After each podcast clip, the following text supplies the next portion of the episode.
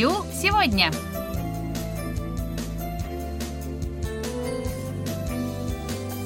Здравствуйте, уважаемые радиослушатели!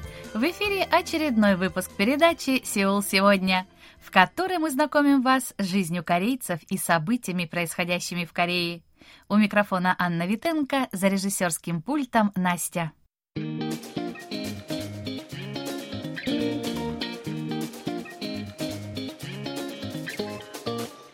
Сегодня в выпуске. Южнокорейские компании возвращают сотрудников в офисы. Республика Корея установила антирекорд по рождаемости. В чем же причины?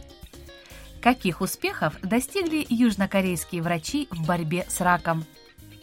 Почему фермер из провинции Канвондо стал заниматься выращиванием яблок? Затем в эфир выйдет очередной выпуск программы «Говорим как герои сериалов».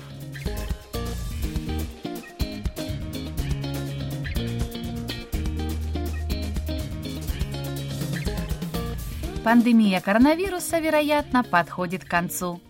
Какие-то всплески заболеваемости еще возможны, но анализ ситуации показывает, что каждая новая волна слабее предыдущей. На этом фоне все больше сотрудников компаний постепенно переходят с удаленной работы на работу в офисе. Как относятся к этому сами южнокорейские работники? В период пандемии работа из дома превратилась в норму.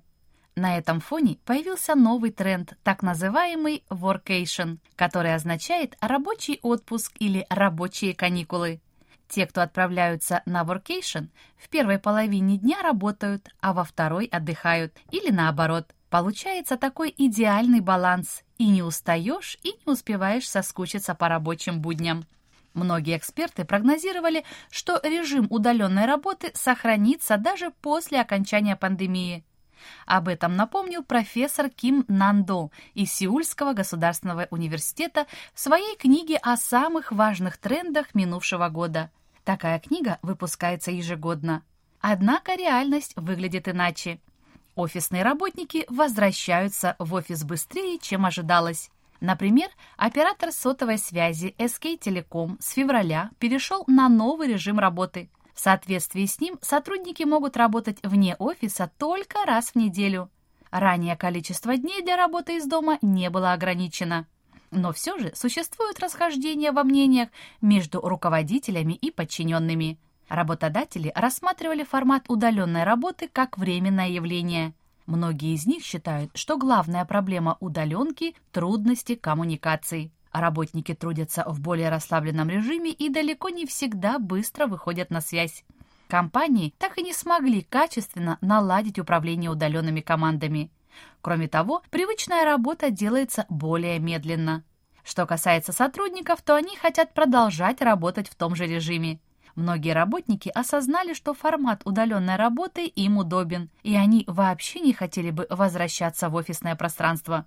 Например, половина сотрудников головного офиса компании «Какао» выступили против решения руководства об отмене дистанционной работы, принятого в январе. А есть их коллеги, которые, наоборот, стремятся скорее вернуться в офис. Они не могут без живого общения, да и работа бок о бок с домашним была не для всех простой. Тем не менее, возвращение в офисы неизбежно для многих работников в стране, на данный момент почти 90% офисных сотрудников работают в своих офисах в течение пяти дней в неделю. В скором времени показатель, как ожидается, будет повышаться.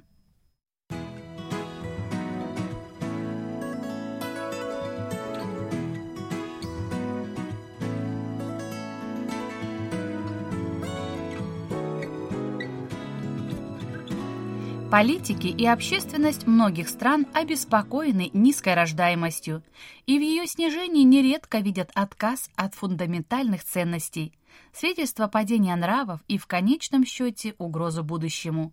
Республика Корея – одна из стран, где демографические проблемы проявляются в крайней форме.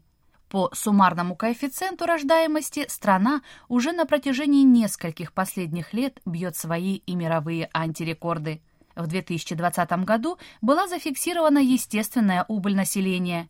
Число умерших впервые превысило число родившихся. В 2021 году население сократилось, несмотря на рост числа мигрантов. Снижение рождаемости набирает обороты. В третьем квартале прошлого года коэффициент рождаемости составил 0,79. Показатель ниже единицы говорит о том, что большинство пар предпочитают рожать одного ребенка или вообще обходиться без детей.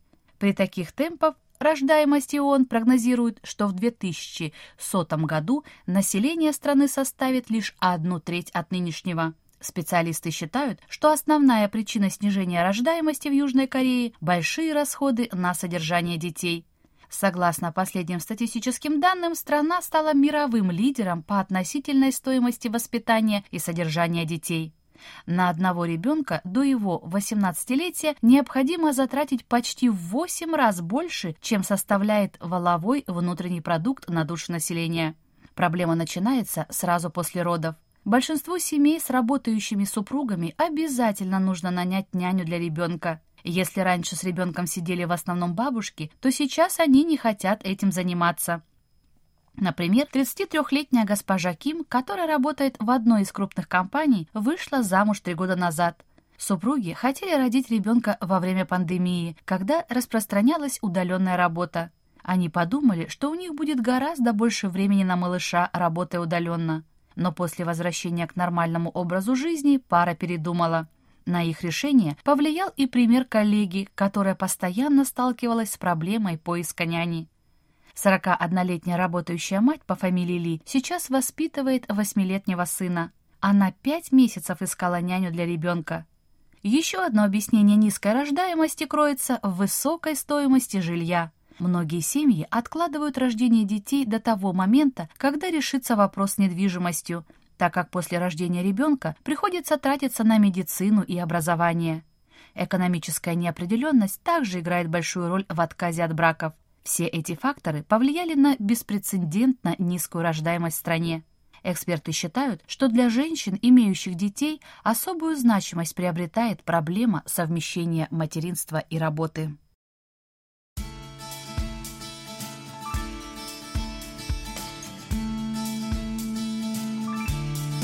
4 февраля отмечается Всемирный день борьбы с раковыми заболеваниями. Он был учрежден Союзом по международному контролю за раком с целью привлечения внимания мировой общественности к этой глобальной проблеме. Рак является одной из ведущих причин смерти во всем мире. По данным Всемирной организации здравоохранения, наиболее распространенными видами рака являются рак молочной железы, рак легких, предстательной железы, толстой и прямой кишки. Примерно одна треть случаев смерти от рака вызвана употреблением табака, высоким индексом массы тела, употреблением алкоголя, низким уровнем потребления фруктов и овощей, а также отсутствием физической активности. Согласно экспертным прогнозам, к 2040 году заболеваемость раком почти удвоится, составив более 30 миллионов случаев в год. Как обстоят дела с диагностикой и лечением рака в Южной Корее? Согласно статистическим данным, количество новых онкологических пациентов в 2020 году сократилось. Эксперты поясняют, что пандемия COVID-19 привела к снижению количества выявленных пациентов, однако ожидается, что в ближайшее время вновь начнется рост. Статистические данные за 2021 год будут опубликованы в конце текущего года но директор Национального онкологического центра Со Хонгван прогнозирует, что показатель за 2021 год вырастет почти на 12%. В частности, директор выразил сожаление по поводу мер в области борьбы с онкологическими заболеваниями во время пандемии коронавируса. Одним из них оказалась политика по профилактике курения – Помимо этого, пациенты с неизлечимыми формами рака и их семьи пострадали от отсутствия возможности пользоваться хосписами из-за коронавируса. По данным экспертов, если средний кореец проживет 83 года, то риск заболеть раком составляет примерно 37%. Между тем, уровень пятилетней выживаемости онкологических больных в Корее выше мирового. В течение последних пяти лет показатель составляет 71%. Это выше, чем показатели США, Великобритании и Японии.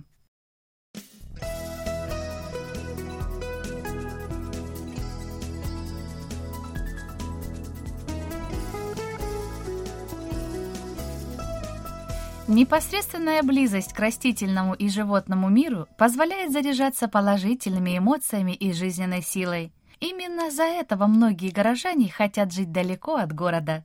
Один из таких людей – 67-летний фермер Ким Чоль Хо. Его ферма расположена в уезде Янгугун провинции Канвондо, который называют «чашей для пунша». Данное прозвище дали военные корреспонденты во время Корейской войны, так как по очертанию на карте уезд похож на чашу. До переезда в деревню господин Ким в течение 30 лет вел успешный бизнес в области дополнительного образования. Компания расширялась, и в конце концов в ней работали около 700 человек, которые обучали 12 тысяч школьников. Однако господин Ким Чольхо постоянно испытывал стресс. Ему пришлось справиться с тревожностью из-за плохих вестей по поводу управления персоналом и претензий от родителей учащихся. Для того, чтобы бороться со стрессом, господин Ким вновь начал заниматься альпинизмом. Во время походов на природу он чувствовал себя счастливым. Он ходил в горы по воскресеньям и с нетерпением ждал этого дня. Однажды он понял, что больше не хочет жить в суматохе и заявил об уходе с руководящей должности. Жена сначала была против решения мужа, но для него городская жизнь была бессмысленной. Лишь после долгих уговоров она согласилась. Господин Ким и его жена сначала переехали в горы Чирисан. Там первые три года он отдыхал. За это время он восстановил свои силы и энергию. После долгого отдыха у него появилось желание начать новое дело, и он сразу приступил к постройке фермы в уезде Янгугун. На вопрос о причинах желания стать фермером господин Ким отвечает, что хотел вырастить полезные и вкусные яблоки и создать деревню, где молодежь могла бы мечтать о счастье. К его видению присоединились восемь молодых людей, которые вдохновились идеями владельца фермы. Среди них были и три его сына. Экологически чистые продукты фермы стали пользоваться большой популярностью. Число постоянных покупателей росло быстрыми темпами. Помимо высокого качества яблок, ключевую роль в росте популярности играл сервис по подписке Сагва Сасек. Подписчики получают 4 сорта яблок от фермера в период с сентября по декабрь. Сорта яблок отличаются в зависимости от месяца сбора урожая. По словам господина Кима, ферма находится только в начальной стадии развития. Он мечтает о выходе на зарубежные рынки. Хотя перед ним лежит сложный путь к достижению мечты, но он уверен, что в будущем его ждет успех.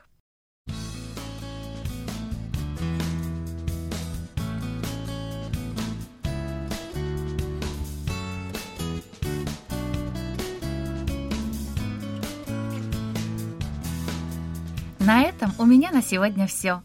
Спасибо за внимание и оставайтесь с нами. Thank you.